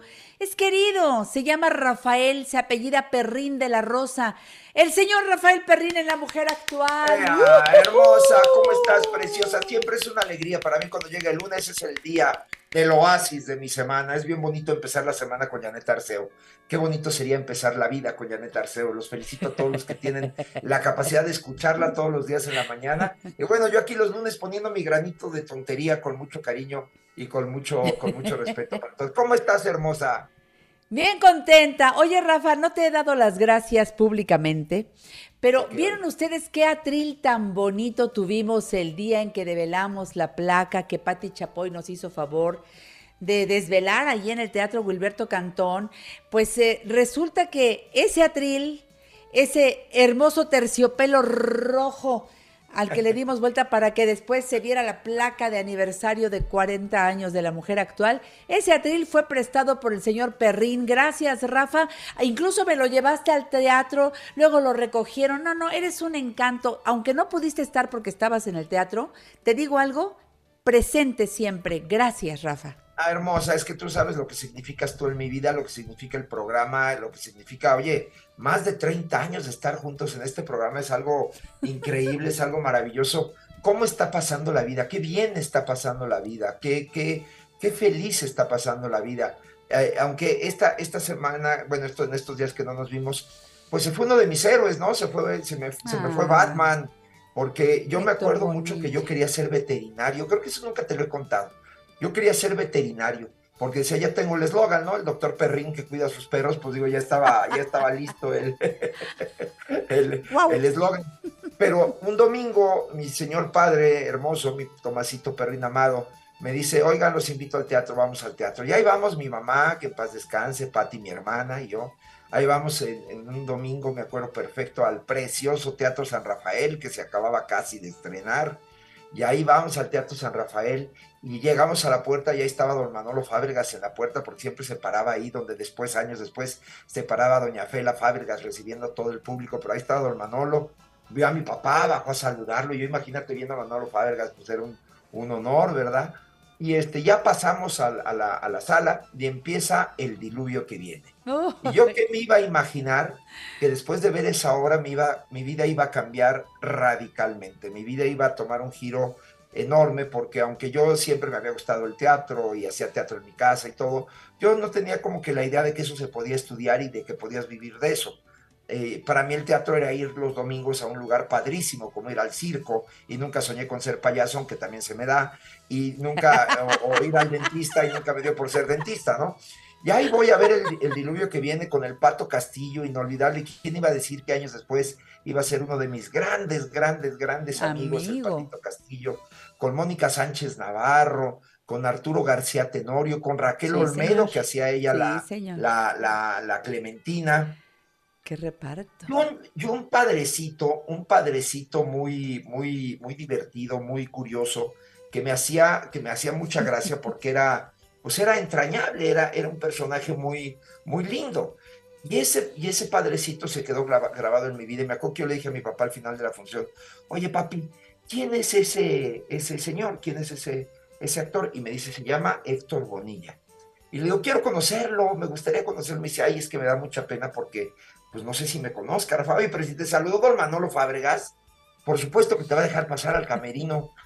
Bueno, pues este, mi papá era súper penoso, era, era incapaz de incomodar, ¿no? Y dice, bueno, pues vamos y preguntamos, Rafa, pero no te garantizo nada porque no, no tengo el gusto de conocerlo. Entonces llegamos con Don Manolo al final de la función y le dice a mi papá, es que Rafa tiene muchas ganas de conocer al señor Bonilla. Y dice, claro, vamos, pasamos. Y pasamos y fue la primera vez que entré a esos camerinos, quién iba a decir que años después iba yo a dirigir tantas obras ahí. Y entonces paso ese camerino y ahí en el camerino uno, él estaba fuera, recargado en la puerta, vestido todavía con la, la sotana del, del padrecito abierta, con su camiseta blanca, abajo llevaba una camiseta blanca y no me acuerdo perfecto, los pantalones negros. Y estaba recargadito y en eso voltea y ve a mi papá y dice, Tomasito. Y se voltea a mi papá y dice, ya la hicimos, Rafa. Y ahí fue, y ahí fue cuando conocí por primera vez, estreché la mano del maestro Héctor Bonilla. Sin duda, yo siempre cuando a mí me han preguntado quiénes son tus grandes ejemplos, siempre he dicho dos Carlos y dos Héctor. Carlos Ancira, Carlos Bracho, Héctor Suárez y Héctor Bonilla. Mi Carlos Bracho sigue con nosotros, gracias a Dios, entero, íntegro, guapísimo, Magnífico. trabajador, maravilloso. Y este, esta semana se nos fue don Héctor Bonilla. Se nos fue en medio de mucho cariño, en medio de mucho homenaje, muy amado por su esposa, muy amado por sus hijos, muy Sí. amado por todos, es de los pocos actores que triunfó en teatro, en cine, en televisión, en radio, que ahí también te acuerdas que coincidíamos en la W, que él tenía un programa después de nosotros y siempre nos saludábamos. Me acuerdo perfecto, que, que- que lo- yo siempre que Eh. lo veía le digo, soy Rafael Perrilla, y él me decía con una mala palabra, no, Rafa, pues por supuesto que sé quién eres, siempre, todas las veces que nos saludábamos, esa Él, era la... él la- venía, venía a la mujer, eh, al mundo de la mujer, ¿sabes? Con el químico guerra. Don Héctor hacía una sección eh, de ecología. Pero no Correcto. sabes qué bonita, qué interesante. Y luego nos íbamos a repartir placas a ver, a ver para, para el voluntariado, a ver quiénes decían por voluntad propia eh, dejar el automóvil un día a la semana. Eso lo hacíamos el químico Guerra, Héctor Bonilla y yo, y nos íbamos a las plazas los, los viernes y sábados a repartir esas placas voluntarias. Es que Oye, él siempre fue muy comprometido, fue muy comprometido con, Bueno. la, con la- las cosas en las que él creía. Él, él, por ejemplo, fue un gran fan de los Diablos Rojos del México, fue Sí. un gran fan de los Pumas, fue un gran fan del señor presidente. le gustaban, le gustaban la- le gustaban las luchas. Yo me lo encontré Era muchas veces en la libre, arena. por supuesto. por comiéndose supuesto, su torta de jamón de esas que vendían allí. Bueno, encantador, así, así de, de, de natural y de sencillo era el maestro Bonilla. Pero me llamó la atención algo, que tú dijiste que tú creías que no le caías bien. Sí, fíjate que muchas veces, bueno, todas las veces que yo platicaba y Sara, yo notaba un algo extraño que no, que nunca supe descifrar y nunca tuve el valor de preguntar, pero yo notaba como que había un algo que cuando yo llegaba, él siempre me decía, sí, hola, ¿cómo estás? Pero había una telita, eso que tú sientes que hay como un algo, velito que no permite, al grado de que yo infinidad de veces quise invitarlo a la dama de negro pero cuando Toño me decía, digo, no, es que yo siento que no hay algo que no permeo, que no le permeo a él. Yo cometí un error gravísimo con él y, y- y se los voy a compartir. Lo fui a él fue el único actor en México que hizo los dos papeles del vestidor. En la primera versión la hizo con don Ignacio López Tarso, haciendo él el vestidor, y luego la hizo con el maestro Bruno Bichir, haciendo él el, el actor, ¿no? Entonces, cuando hizo el actor, que fue en el Teatro Chapultepec, me acuerdo perfecto, fui con mi Gaby, fui a verlo y le toco al camerino y le digo, me recibe y todo cariñoso con Sofía, que Sofía pues es una mujer un poquito reservada.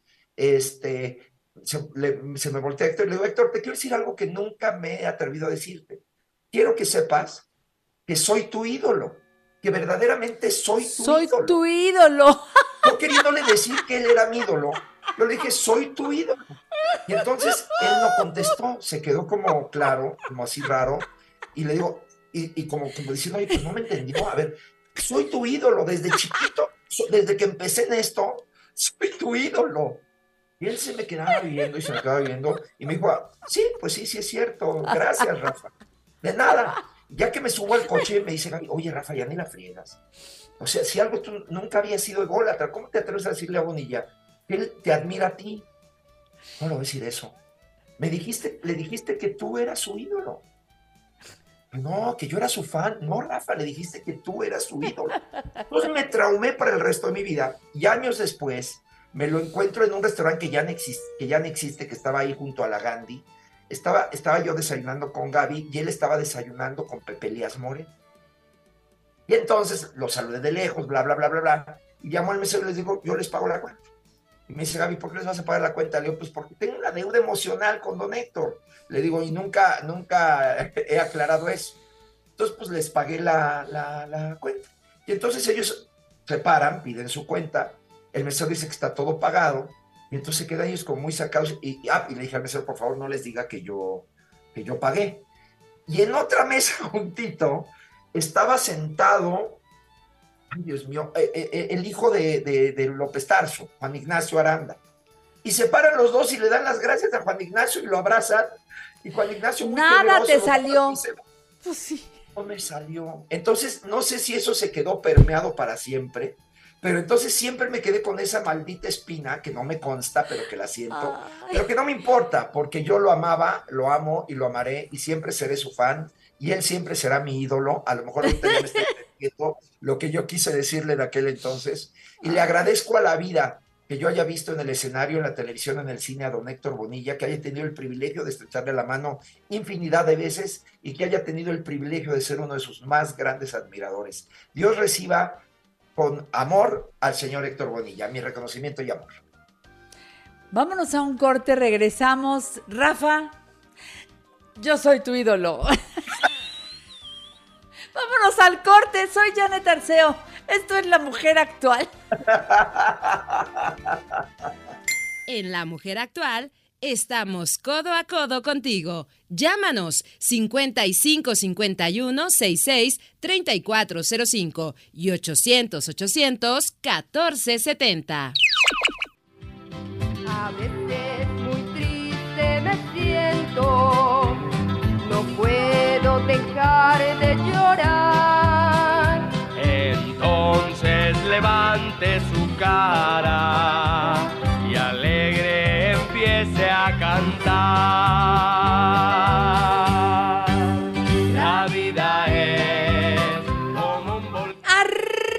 Corazones, con Rafael Perrín, que hoy está aquí en vivo y en directo en este lunes delicioso hablándonos de teatro, hablándonos de actores, hablándonos de lo que se le ocurra. A lo mejor hasta sería capaz, yo creo que hasta de hablar de fútbol y eso que no está el Atlas ahorita en sus eh, partidos que le encanta comentar. Rafael Perrín, seguimos contigo, felices. Mira, siguiendo con Héctor Bonilla, lo maravilloso de los grandes hombres, pues es que dejan grandes legados y entre sus grandes legados está Fernando, Fernando Bonilla que sin duda alguna es un gran director de teatro y un espléndido dramaturgo. Fíjate que tuve la suerte de ir a ver una obra que se llama El corrido del rey Lear.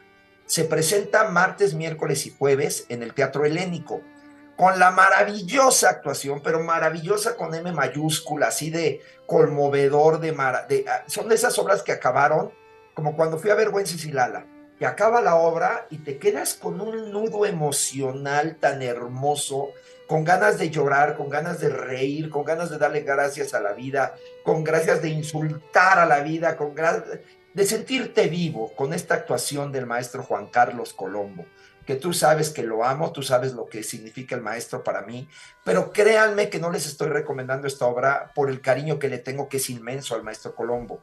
El maestro está enfermo, el maestro sale con bastón, tiene un problema de movilidad muy fuerte, pero el maestro está en activo y está haciendo la obra y el personaje le va de maravilla porque la anécdota es justamente un actor que se llama Héctor Balzaretti, porque esa obra Fernando se la escribe a su papá para que la actuara Héctor. Héctor ya no pudo por la, por la salud y él le dijo a su hijo, la única persona que te permito que haga mi papel es el señor Juan Carlos Colombo. Y entonces invitan a Colombo y Colombo se levanta de la cama para hacer la obra y resulta que es una anécdota maravillosa que no les puedo contar porque hasta en la anécdota spoilearías. A mí lo que me pasó es que yo no sabía que iba a ver. No tiene, bueno, sí tiene que ver con el Rey Lear, pero cuidado, si usted no le gusta lo shakespeariano, no se asuste. No es algo que tenga que ver, es una obra que te vas a morir de la risa. Es una obra profundamente divertida, profundamente cruda, profundamente fuerte. Actúan también Alejandro Morales, Valentina Sierra, Daniela Arroyo, Malcolm Meléndez, Miguel III, Miguel, Miguel Alejandro León. Y hace su debut teatral Juan Daniel García Treviño. Yo vi una obra, una película de una comunidad del norte de, México, de, de, chiquitos como cholos, que van a Estados Unidos. Es una película preciosa y él es el protagonista. Y resulta que él hace su debut, en, no tiene ni idea qué calidad de actores de este chamaco, además muy joven, tiene 21 o 22 años. Y esa combinación del maestro Colombo con su experiencia y es verdaderamente deleite, deleite total. Va a estar dos semanas más, mañana pasado y el jueves y la próxima semana martes, miércoles y jueves. Los boletos son muy accesibles, acuérdense que el helénico los precios son muy accesibles y de todos lados se ve y se escucha maravilloso, es uno de los grandes teatros de nuestro país. Vayan a ver al maestro Colombo que está haciéndose un homenaje en vida, está espectacular, está divertido, está verdaderamente emocionante. Los martes, los miércoles y los jueves normalmente no hay mucho que hacer en la noche. Dese el permiso, la obra es rápida, es en un solo acto, o sea, empieza a las 8, empieza temprano, a las 8 de la noche. A las 10 ya está usted en su casa. Dese el permiso de ver esta maravillosa obra. le va a escribir a Janet y le va a decir, gracias a Perrín que me la recomendó. Se los juro que es de lo mejor que he visto. Y Fernando Bonilla con su dramaturgia y su dirección, ya le escribí, ya lo felicité. Extraordinaria. ¿Tú ya la viste o no la has visto, Janet? No la he visto, pero me han hablado maravillas. Quiero ir esta semana a ver si el. No te la pierdas, de veras no te la pierdas y te garantizo que vas a, hablarme para decirme qué bueno que me la recomendaste. Es muy fuerte, es muy sorpresiva, da un twist inesperado y el final, yo no podía hablar. Yo estaba, eh, yo creo que a todas las personas que hacemos teatro, esa obra nos tiene que dejar un hoyo como el vestidor, como este tipo de obras, ¿no? Claro. Pero al público en general también descubre cómo se monta una obra de teatro, cómo es el teatro dentro del teatro, y es profundamente divertida. Así que no se la pierdan, el corrido del Rey Leal, Rey Lear, en el Teatro Helénico, martes, miércoles y jueves. Y bueno, también obviamente le quiero mandar un abrazo a Gabriel Varela y a Gina por la irren, hijo, la tremenda pérdida de esta bellísima mujer, de esta señora con ese mayúscula, una señora que hasta sus últimos días estaba con una dignidad de belleza, de bienestar, eh, eh, eh, una señora que siempre fue hermosa, siempre fue guapa, siempre fue una dama, siempre fue una mujer extraordinaria, una rubia de auténtica categoría y que verdaderamente nos deja un hueco en el corazón. Y yéndonos al lado opuesto, de lo rubio a lo contrario, también don Zamorita, don Jorge Zamora Zamorita, este gran actor comediante que tantas veces nos acompañó en casa, que lo vimos siempre con esa sonrisa gigantesca y que, y que cada vez que él se paraba daba ternura, era un, ser entrañable, murió gran de 94 compositor, Gran compositor, Claro, un gran músico, un gran músico, por supuesto. 94 años de vida, se lo merecía porque él siempre daba esto. Y Gina hermosa, maravillosa, y Héctor sensacional, y el señor Echanove, Alonso Echanove, que también se nos fue en esta semana, un primerísimo actor, cuatro grandes pérdidas, mi reconocimiento a, María del Sol, un beso con todo cariño. anoche, fíjate que anoche estuvo en la entrega de estas eh, preseas que me entregaron una, muchas Y que te dieron felicidades, hermosa. Pero fíjate que, gracias, corazón, ahí estuvo dando sus mejores canciones en el espectáculo estuvo ella, María del Sol, haciendo de verdad, haciendo todo el esfuerzo y hubo un momento en el que recordó a su mamá, a su hermana. Es que ella se quedó sin familia en menos de dos años, se quedó sin familia mi reconocimiento a María del Sol, que está cantando precioso como siempre. Tiene una fe, tiene una fe muy grande María del Sol, tiene una fe muy grande y eso le va a dar fortaleza para salir a todos los familiares de las personas que acabo de mencionar, a estos grandes cuatro artistas, gracias a nombre de México, gracias a nombre de su público. Y nada, allá nos vemos, allá nos vemos, simple y sencillamente se nos, literalmente se nos adelantaron.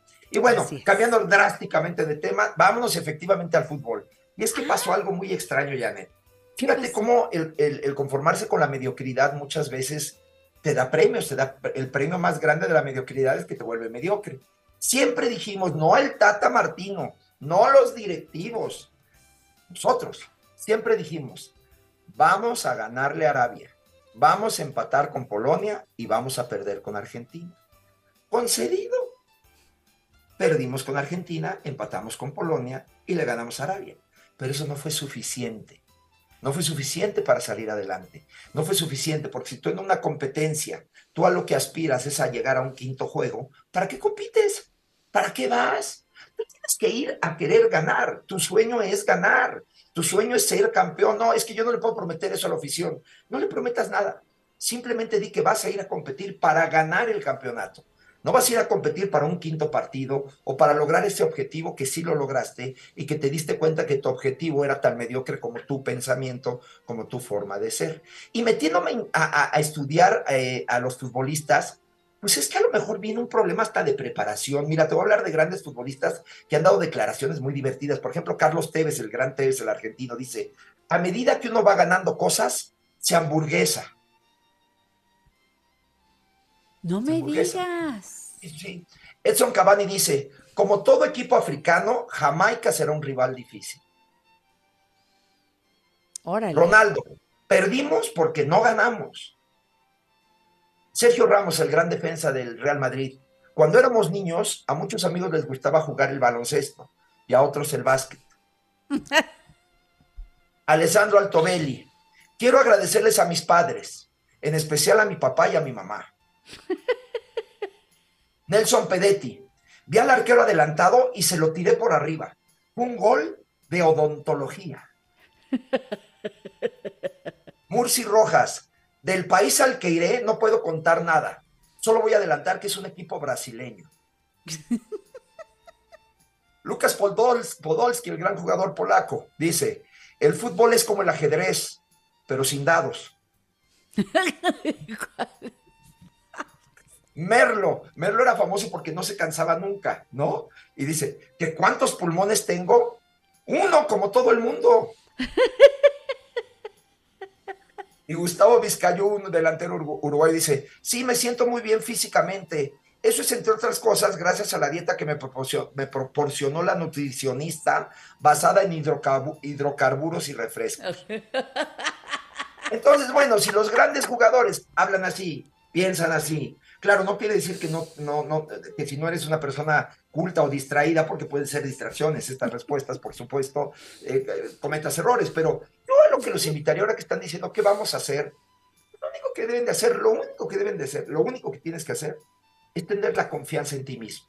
El saber que si vas a tener un penalti lo vas a meter. El saber que si vas a jugar contra Alemania le vas a ganar. El saber que te vas a preparar físicamente al máximo de tus capacidades y que tienes que tener la humildad de decir si estás enfermo, lastimado, que no vas, porque mejor que vaya alguien que se sienta en mejor estado físico. Y que no toda la culpa es de un entrenador mediocre, que sí era un entrenador mediocre. Porque dicen, pero si fue el entrenador del Barcelona, pues sí, pues fue la única etapa en que el Barcelona no fue campeón. Entonces, tenemos que tener mucho cuidado en la selección y sobre todo pensar, como bien dijo por primera vez en su vida, Denis, eh, la conductora del noticiario, por primera vez dijo algo coherente para mi gusto, que es el ojalá que las personas de los medios dejen al fútbol en paz.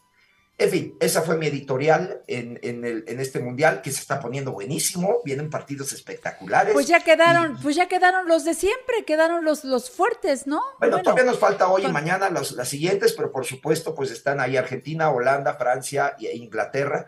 Seguramente Brasil va a estar, seguramente va a estar también este, España, ¿verdad? Y bueno, Oye, pues, pero algunos- ¿qué tal, qué tal Japón, eh? Hizo, hizo. Increíble. Increíble, increíble. Los japoneses se han ganado el cariño y el corazón de todos, pero volvemos a lo mismo. No son los grandes jugadores, ¿eh? no tienen el mejor físico. Lo que tienen es una decisión absoluta de competencia, una decisión de prepararse al máximo para dar su máxima capacidad y amor a su playera y no amor a lo que les pagan. He Yo por dicho, eso me te faltó. He dicho.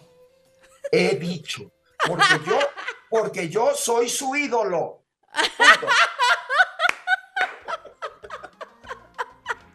Oye, Rafa, a ver, cuéntanos, eh, ¿en dónde te vemos esta semana? Vamos a estar este fin de semana, es el último fin de semana de la Dama de Negro, viernes, sábado y domingo en el Teatro Ofelia.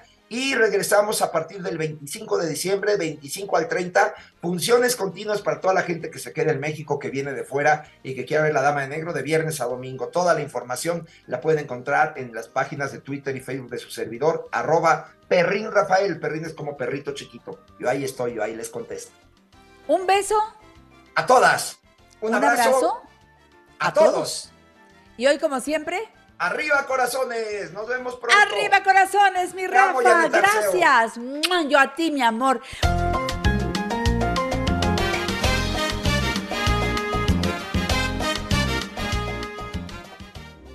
Esta fue una producción de Grupo Fórmula. Encuentra más contenido como este en radioformula.mx.